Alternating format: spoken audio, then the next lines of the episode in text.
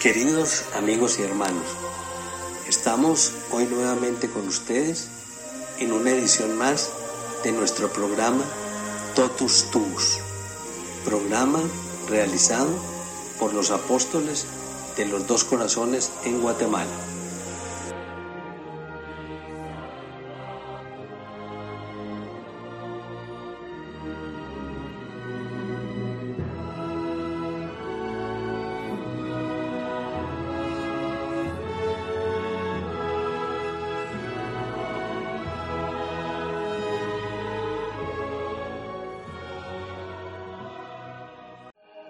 Alégrate, María, llena de gracia.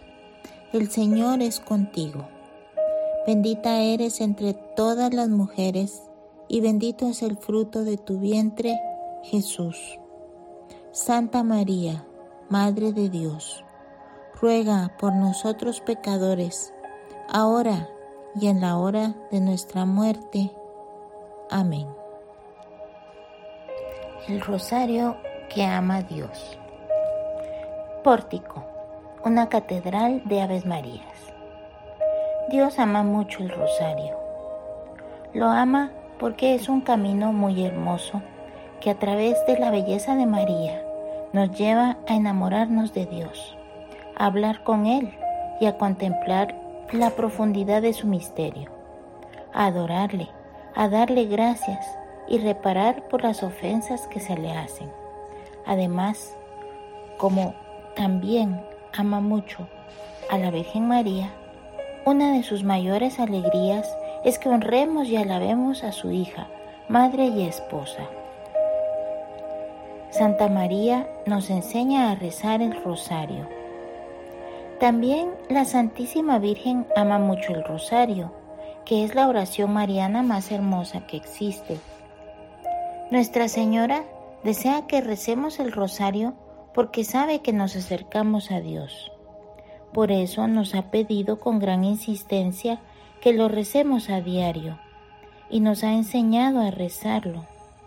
Como ha dicho San Pío de Pietrachina, el rosario es la oración que nos ha enseñado María, como el Padre nuestro nos lo ha enseñado Jesús.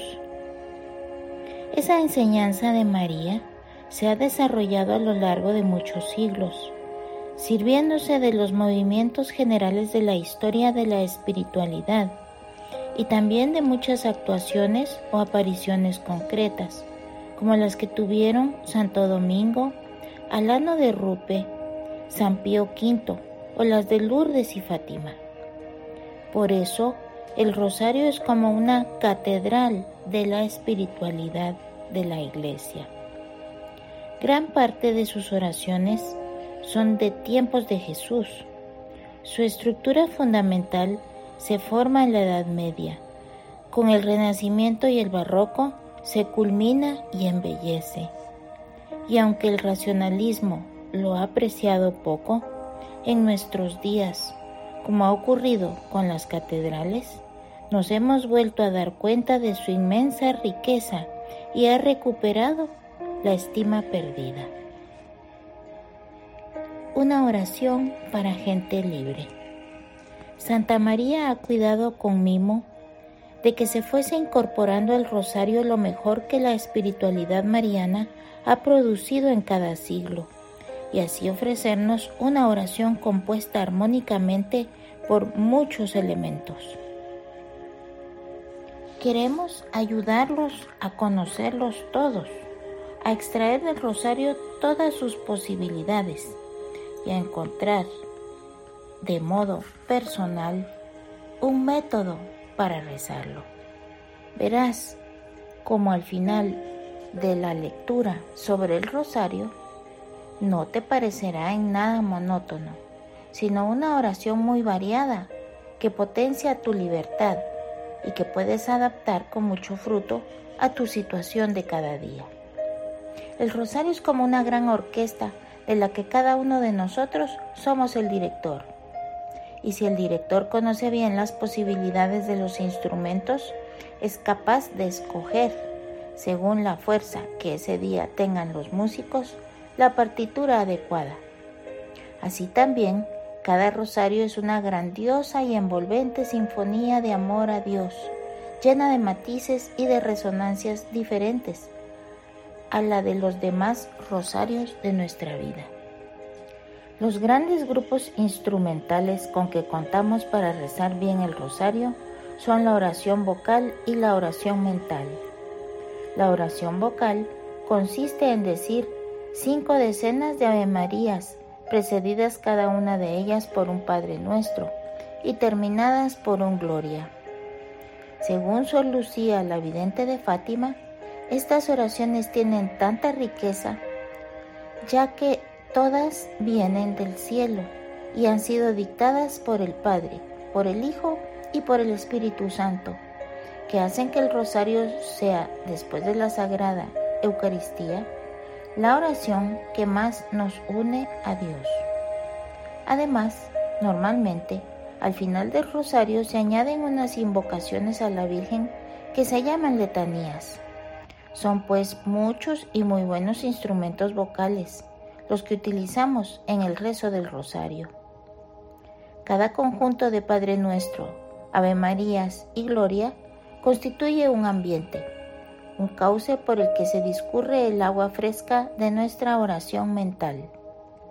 Esta consiste en la meditación o contemplación de los cinco misterios, uno por decena, gozosos, luminosos, dolorosos y gloriosos de la vida de Cristo y en compañía de María, y puede hacerse de muy diversas maneras, situándose como un personaje de la escena, buscando la imitación de las virtudes, procurando la oración de intención e incorporando intenciones particulares.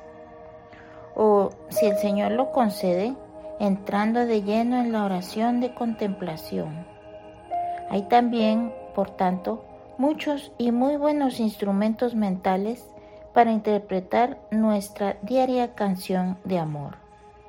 Si aprendemos a combinar bien todos estos elementos y a resaltar uno u otro según las circunstancias de nuestro rezo, lograremos disfrutar rezando y podremos dar testimonio de que el rosario es verdaderamente una oración sinfónica.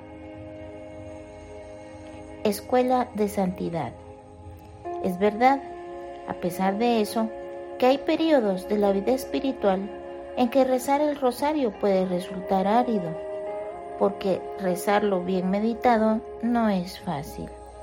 Entonces hay que acordarse de las advertencias solemnes del Concilio Vaticano II.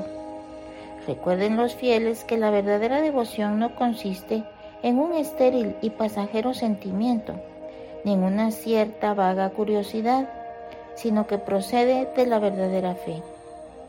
Porque si perseveramos, aunque durante algún tiempo lo recemos, solo como monótona sucesión de tres oraciones, Padre nuestro, Ave María y Gloria, lo cual, dice Juan 23, sin duda ya es algo, poco a poco el rosario irá dando sus frutos en nuestra alma. Llegará un momento en que empezará a colaborar con gran importancia en nuestra vida.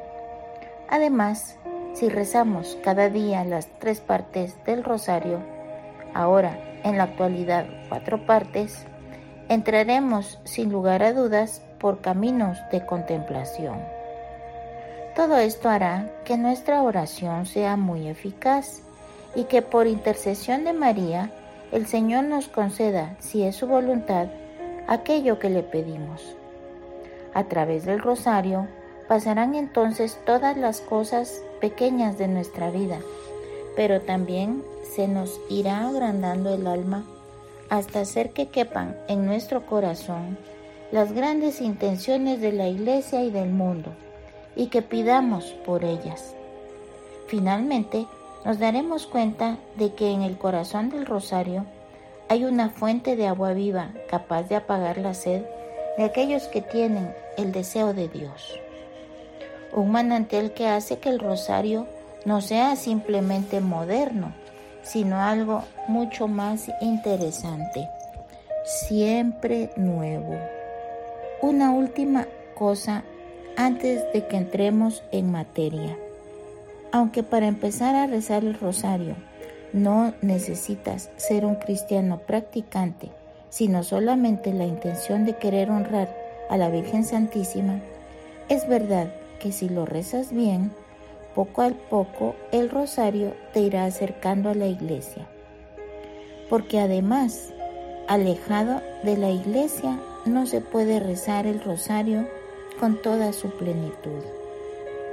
El rosario no pretende ni puede ser el núcleo de tu vida cristiana, porque el rosario se alimenta del resto de tu vida cristiana, del centro de tu vida cristiana, que es y debe ser siempre la Eucaristía.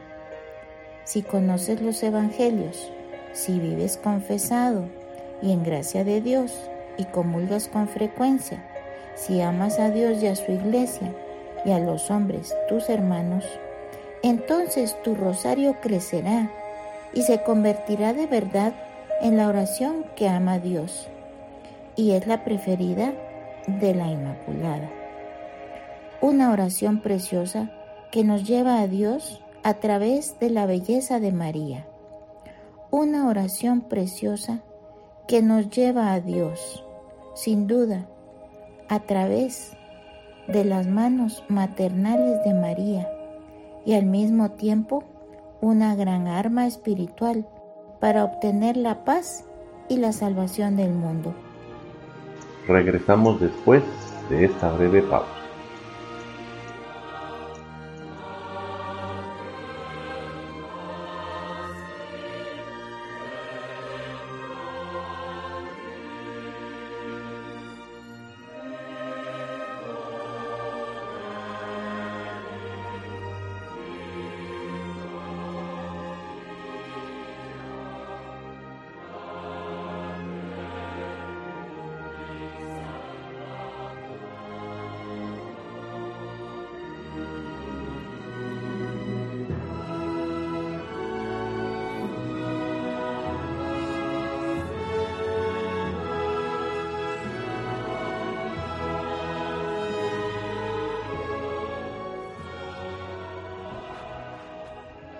Continuamos la contemplación de la obra El Rosario que ama a Dios de Alejandro Burgos y Ricardo Martínez.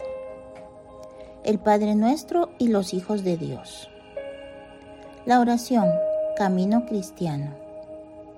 De entre las oraciones que componen el Rosario, la primera que se formó fue el Padre Nuestro, porque nos la dio ya entera Jesús. El Señor oraba con mucha frecuencia, pasaba noches en oración, se retiraba a orar. Un día, asombrados sus discípulos al ver la intensidad con que rezaba, le pidieron, enséñanos a orar. Antes de meditar sobre la respuesta, debemos caer en la cuenta que ya la actitud orante de Jesús y la pregunta de los apóstoles son muy importantes y nos enseñan que la oración es insustituible en la vida del cristiano y en la vida de la Iglesia católica. La Iglesia y las personas existimos para rezar. No podemos hacer nada que sea más importante. Por medio de la oración, Dios nos abre los ojos a las necesidades de los demás y nos concede perseverancia para que aprendamos a hacer más humanas las relaciones familiares, el trabajo, las preocupaciones sociales y los deseos apostólicos. Todo esto viene transformado por el cristiano con la fuerza que toma de la oración. Por eso, la oración transforma el mundo. También las grandes decisiones del cristiano deben ser tomadas después de una intensa oración sin ella es casi imposible, además, superar las dificultades de cada día. Importancia del Padre Nuestro. Al responder a los apóstoles, nuestro Señor no dio una respuesta para salir del paso, sino que volcó todo su corazón. Cuando oréis, les dijo, con una gran sonrisa de amistad, decid, Padre nuestro del cielo. Jesús hablaba desde niño con su Padre Dios, llamándole Abba, que quiere decir papá. Él era a la vez la segunda persona de la Santísima Trinidad, el Hijo eterno de Dios y un niño pequeño nacido en Israel. Llamando a Dios Abba, continúa haciendo lo mismo que había hecho eternamente, dialogar con la primera persona de la Trinidad, tratándole como a su Padre. Claro que ahora lo hacía con maneras de niño o de hombre. Por eso, al aconsejar a sus discípulos que hablasen con Dios como con un padre, les estaba mostrando lo más íntimo de su corazón. Y además nos ofrecía un modo muy sencillo para que pudiéramos hacer nuestra pequeña oración de hijos de Dios, uniéndola a su eterna oración de Hijo unigénito de Dios.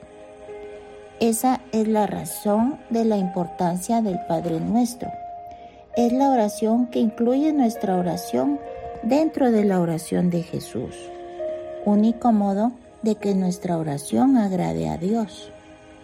En consecuencia, los cristianos, como aconseja Juan 23, debemos ser fieles al Padre nuestro y repetirlo con frecuencia, meditándolo y rumiándolo con la mente y el corazón para degustar tan íntimamente que Dios es nuestro Padre, que nos llenemos de asombro y agradecimiento. Esta es la clara enseñanza principal del Padre nuestro, que somos hijos de Dios. Pero hay muchas otras. Al decir las palabras santificado sea tu nombre, nos formamos en la perfecta glorificación del Padre. Al decir, venga a nosotros tu reino, acrecentamos nuestra esperanza. Al rezar, hágase tu voluntad, manifestamos nuestra confianza en el plan amoroso que Dios ha preparado para cada uno de nosotros y nos abandonamos en sus manos de Padre bueno. También le pedimos que como buen Padre nos ayude en nuestras necesidades materiales y espirituales y nos dé el pan que sacia el cuerpo y el pan que sacia el alma. El Padre nuestro es también la oración de unos hijos que se saben malos y que piden ayuda para convertirse. Por eso al rezarlo le pedimos perdón a Dios por las veces que le hemos ofendido, que nos ayude a no dejarnos llevar por las tentaciones, que nos ayude en la lucha contra el maligno y nos libre del mal. Nosotros, por nuestra parte, hacemos el propósito de no desentendernos de los demás, de perdonar si nos han ofendido y de ayudarles si está a nuestro alcance. El Rosario, oración de los hijos de Dios. El Padre nuestro, que es la oración más importante del Rosario, nos enseña, por tanto, la actitud fundamental de cualquier oración cristiana y también del rosario. Rezar como hijos a nuestro Padre Dios.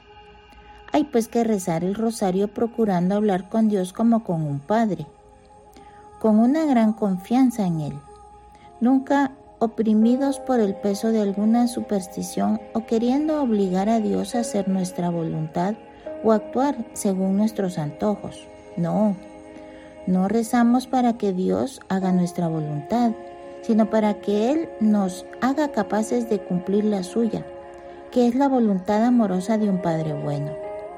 Si le pedimos cosas es como un niño que pide a su Padre, confiando en lo que Él decidirá será lo que mejor nos convenga. Jesús amaba mucho a los niños. Su inocencia le ayudaba a menudo a descansar el corazón. Por eso, en una ocasión en que los discípulos apartaban de él algunos niños, les reprendió diciendo, Dejad que los niños se acerquen a mí, porque el que no reciba el reino de Dios como un niño no entrará en él.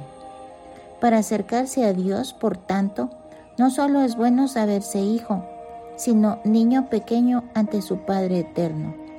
Como decía San José María en su libro El Santo Rosario. Amigo mío, si tienes deseos de ser grande, hazte pequeño. Y este ser pequeño exige creer como creen los niños, amar como aman los niños, abandonarse como se abandonan los niños y rezar como rezan los niños. El rosario hay que rezarlo, por tanto, con la sencillez y la humildad de los niños.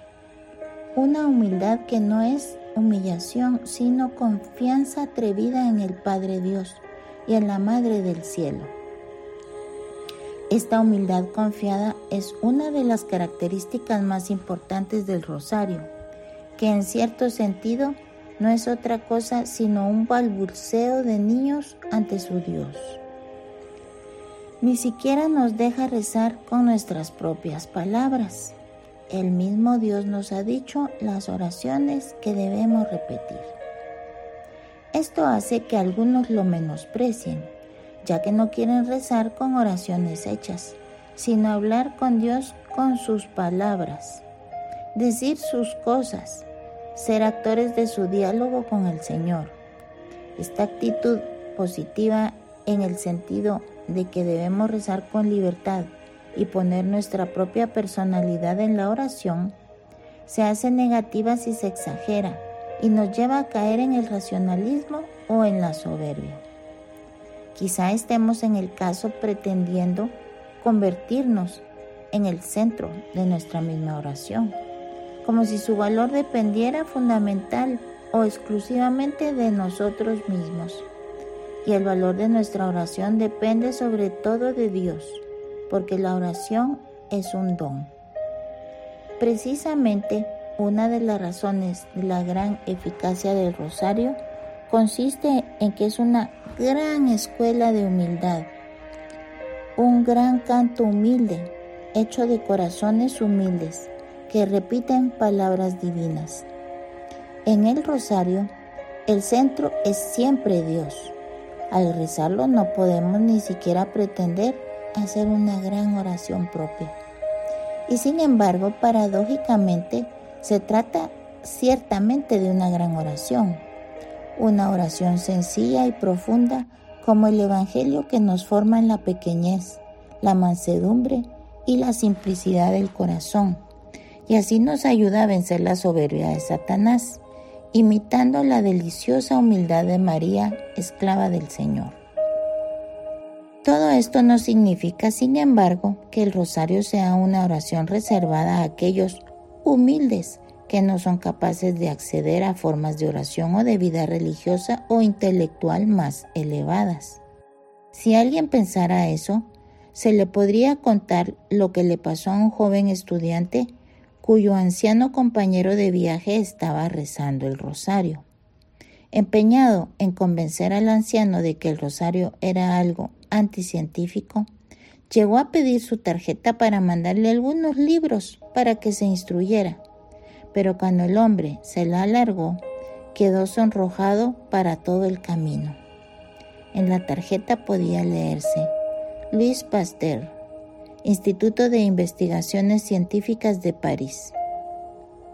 Y es que son precisamente los intelectuales quienes más necesitan la oración del rosario, porque son los que pueden tender a una oración más orgullosa.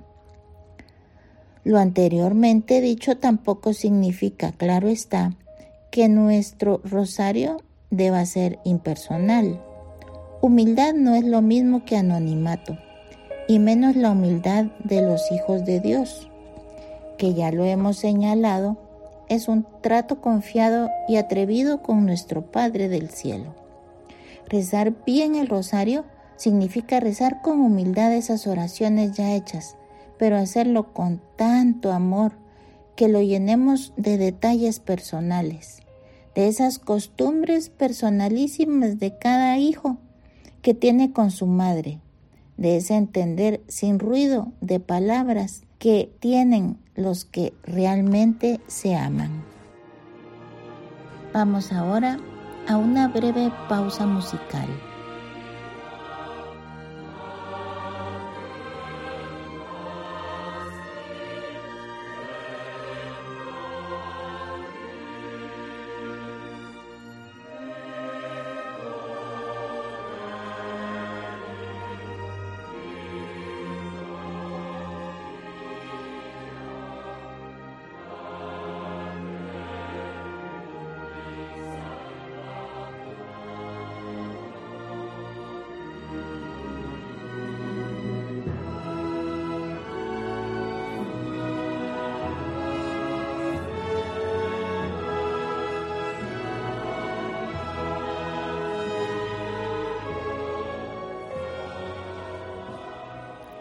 Regresamos con el rosario que ama a Dios.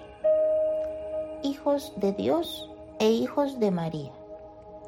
Si toda oración cristiana es un diálogo de amor, un diálogo filial, también cada rosario debe ser un dulce coloquio de los hijos con la madre.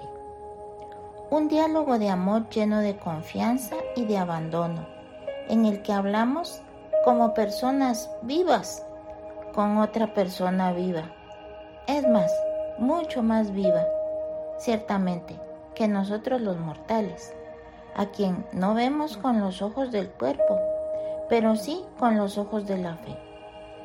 Es un hablar con María, en el que le manifestamos nuestras esperanzas, le confiamos nuestras penas, le abrimos el corazón, le prometemos fidelidad en toda circunstancia y le declaramos la propia disponibilidad a aceptar los planes de Dios y de todo lo que ella, en nombre de su Hijo, nos solicite.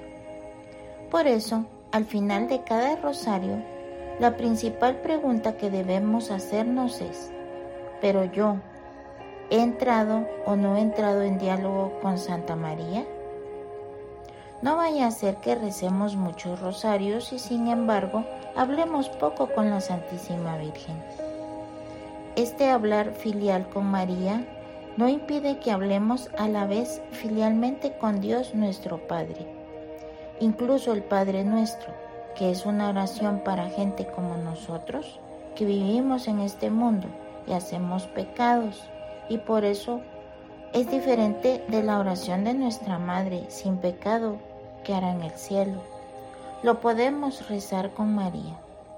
Con ella resulta más fácil vivir nuestra vida de hijos de Dios. Si alguna vez nos resulta difícil presentarnos solos ante Dios Padre, y siempre que querramos, ella nos presenta a Dios Padre como a sus hijos pequeños y el Padre nos mira con más amor si cabe. ¿Quién presentará al Padre al Hijo pequeño mejor que su madre? ¿Dónde estará mejor el Hijo pequeño que en los brazos de su madre? Con María nos resulta más fácil decir a Dios, hágase tu voluntad. Una oración al alcance de todos. El rosario es, por tanto, la oración de los hijos a su madre y en brazos de su madre a nuestro Padre Dios. Por eso no es una oración que deban hacer unos u otros grupos determinados de la iglesia o de la vida civil, sino que es una oración buena para todos los hombres, porque todos son hijos de Dios y de la Virgen Madre. Se trata, como decía San José María, de una oración que está al alcance de todas las fortunas. Por eso Pablo VI pedía que lo rezasen todos los hijos de la Santa Iglesia, los niños y jóvenes, cuyo futuro está en juego ante las transformaciones que están cambiando al mundo. Ojalá que los padres, los educadores y todos los sacerdotes pongan empeño en hacer de ellos almas de oración. Los enfermos y ancianos, que a veces se dejan llevar por el descorazonamiento ante su aparente inutilidad, que descubran la fuerza poderosa de la oración y así lleguen a ser hombres amables que pacíficamente atraen a los demás hacia las fuentes de la paz. Los adultos que trabajan durante todo el día sus esfuerzos darán más frutos si brotan de una vida de oración. Dando culto asiduamente a María, conocerán y amarán mejor a Jesús. Muchos de nuestros padres en la fe han tenido esta vivificante experiencia. Las almas consagradas, cuya vida, a ejemplo de María, deberían estar siempre lo más estrechamente ligadas que fuera posible con la vida de Cristo, como una irradiación de su mensaje de amor y paz. Los obispos y los sacerdotes, sus colaboradores, Ellos tienen la misión particular de rezar en nombre de la Iglesia por todo el pueblo a ellos encomendado, más aún por el mundo entero. ¿Cómo sería posible que no se uniesen en el secreto más íntimo de la oración a la súplica de María? Hay que resaltar además que un gran número de papas y por supuesto todos los de este siglo y el siglo pasado han recomendado el rezo del rosario en familia. Las familias necesitan vivir en la intimidad del hogar momentos de fe y el rosario es en ese sentido la oración típica de la familia cristiana. De allí que San Juan Pablo haya repetido en muchas ocasiones, el rosario es la oración que yo aconsejo a las familias de un modo particular. La Virgen paga a las familias que así lo rezan con la paz. El misterio de la encarnación. La anunciación es el prólogo del misterio central de nuestra fe, la encarnación del Hijo de Dios, misterio que se ha realizado en María. Se trata también del inicio de la salvación del género humano que llamamos redención. Si hoy en día rezamos el rosario acudiendo a María y recordando la Anunciación, es porque creemos que la Virgen que estuvo presente en el inicio de la redención, también está presente a lo largo de los siglos en la obra de la salvación que su Hijo ha querido realizar. Las palabras del Ave María que repetimos en el rosario no son por tanto tomadas al azar, son precisamente aquellas que nos recuerdan la encarnación de Dios en María y a Jesús como centro del cosmos y la historia. Con ellas nos situamos repetidamente, con machacona insistencia, en el eje central de nuestra fe. Nos introducimos en el ambiente de la encarnación, meditando sobre este misterio y acudimos ininterrumpidamente a su potencia salvadora. Al rezar el rosario consideramos la encarnación como la fuente de todo bien y procuramos sumergirnos conscientemente en el misterio salvador y dejar que nos empape el alma, abandonando en esa maravillosa corriente salvadora nuestro ser y nuestro corazón. Debemos regar con ese agua nuestros problemas e inquietudes, lavar en ese manantial nuestros pecados, dejar que su alegría mesiánica inunde nuestras penas y sacar de ella fuerza y luz para cada uno de los días de nuestra vida. Si, por ejemplo, hoy he tenido una pena grande o he cometido un pecado, al rezar las Aves Marías del Rosario le diré, Jesús, Señor, estoy recordando el momento en que te hiciste hombre y en el que comenzó nuestra salvación. Por medio de estas Aves Marías, Quiero que la fuerza y la gracia de tu encarnación me ayuden a superar este problema o a no pecar más. El misterio de la visitación de María.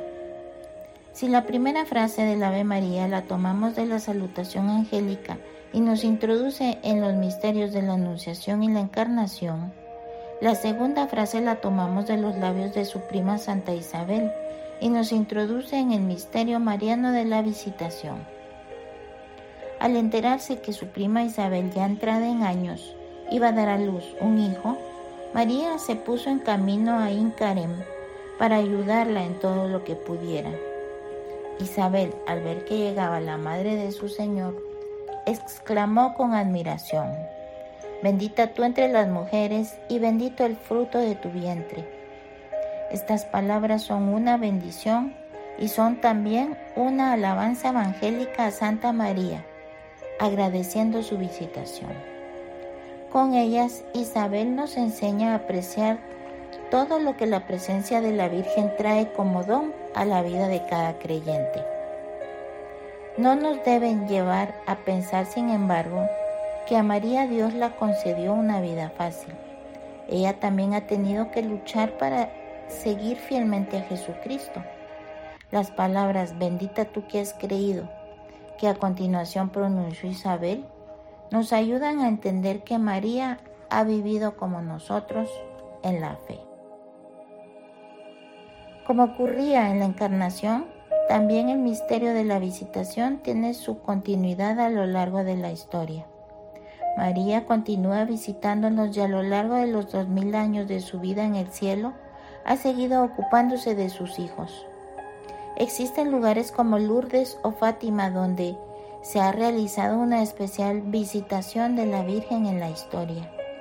En ellos Santa María se ha aparecido mostrándose como madre preocupada, atenta especialmente a lo que se refiere a nuestra salvación, pero también a nuestras necesidades materiales. Es precisamente la frecuencia y diversidad de sus visitaciones lo que explica la variedad de imágenes marianas en nuestros templos. Cuando colocamos en diversos retablos a la Inmaculada, la Virgen del Pilar, del Carmen, del Rosario, de Lourdes, de Fátima, recordamos diversos momentos, anteriores o posteriores a su asunción al cielo, de la vida de María. Estas imágenes marianas son un misterio de la presencia, de la presencia de la Madre de Dios hombre en la vida de toda familia humana. De todos modos, la forma más normal en que la Virgen María nos visita es haciéndose presente entre nosotros sobre todo cuanto le rezamos. Por eso, lo más importante que nos enseña el misterio de la visitación es que al rezar el rosario no solo le rezamos a ella, sino que creemos que en estos misterios ella reza junto a nosotros, que está con nosotros y se hace presente entre nosotros de un modo particular. Ella preside maternalmente nuestra oración y nosotros meditamos junto a ella el misterio de la redención del mundo. No solo recibe nuestras oraciones, también reza con nosotros, como hacían Lourdes con la pequeña Bernadette. La visitación de María a los corazones humanos dura ya más de 20 siglos y ante ella no podemos sino mostrarnos profundamente agradecidos. Ante ella solo cabe la obligación filial de responder lo que Pablo VI expresó afirmando que el culto mariano constituye un deber primario del pueblo de Dios. Se trata de un culto singular, diferente de los santos, que se corresponde con el puesto también singular de María. En este culto, llamado de hiperdulía, se incluyen las formas populares de religiosidad dedicadas a la Virgen, que los papas tantas veces han recomendado a fieles y pastores de la Iglesia que practiquen y promuevan. El Angelus, el Rosario, la devoción mariana en los meses de mayo y octubre, o el sábado dedicado a María, y especialmente los primeros sábados de mes a su Inmaculado Corazón. Esta piedad popular mariana no es necesariamente un sentimiento vago, carente de sólida base doctrinal, como una forma inferior de manifestación religiosa. ¿Cuántas veces es al contrario, como la expresión verdadera del alma del pueblo, en cuanto tocada por la gracia y forjada por el feliz encuentro entre la obra de evangelización y la cultura local? De este modo, guiada y sostenida, y si es el caso, purificada por la acción constante de los pastores y ejercida diariamente en la vida del pueblo, la piedad popular es de veras la piedad de los pobres y sencillos, y una respuesta estupenda a las continuas visitaciones de nuestra Madre. Terminamos entonces en el día de hoy con nuestro programa Totus Tus, programa realizado por los apóstoles de los dos corazones en Guatemala. Esperamos que esta semana continúe con muchas bendiciones para cada uno de ustedes, que nuestras misiones sean desarrolladas y nos lleven siempre por el camino de la santidad. Totus Tus, oh María.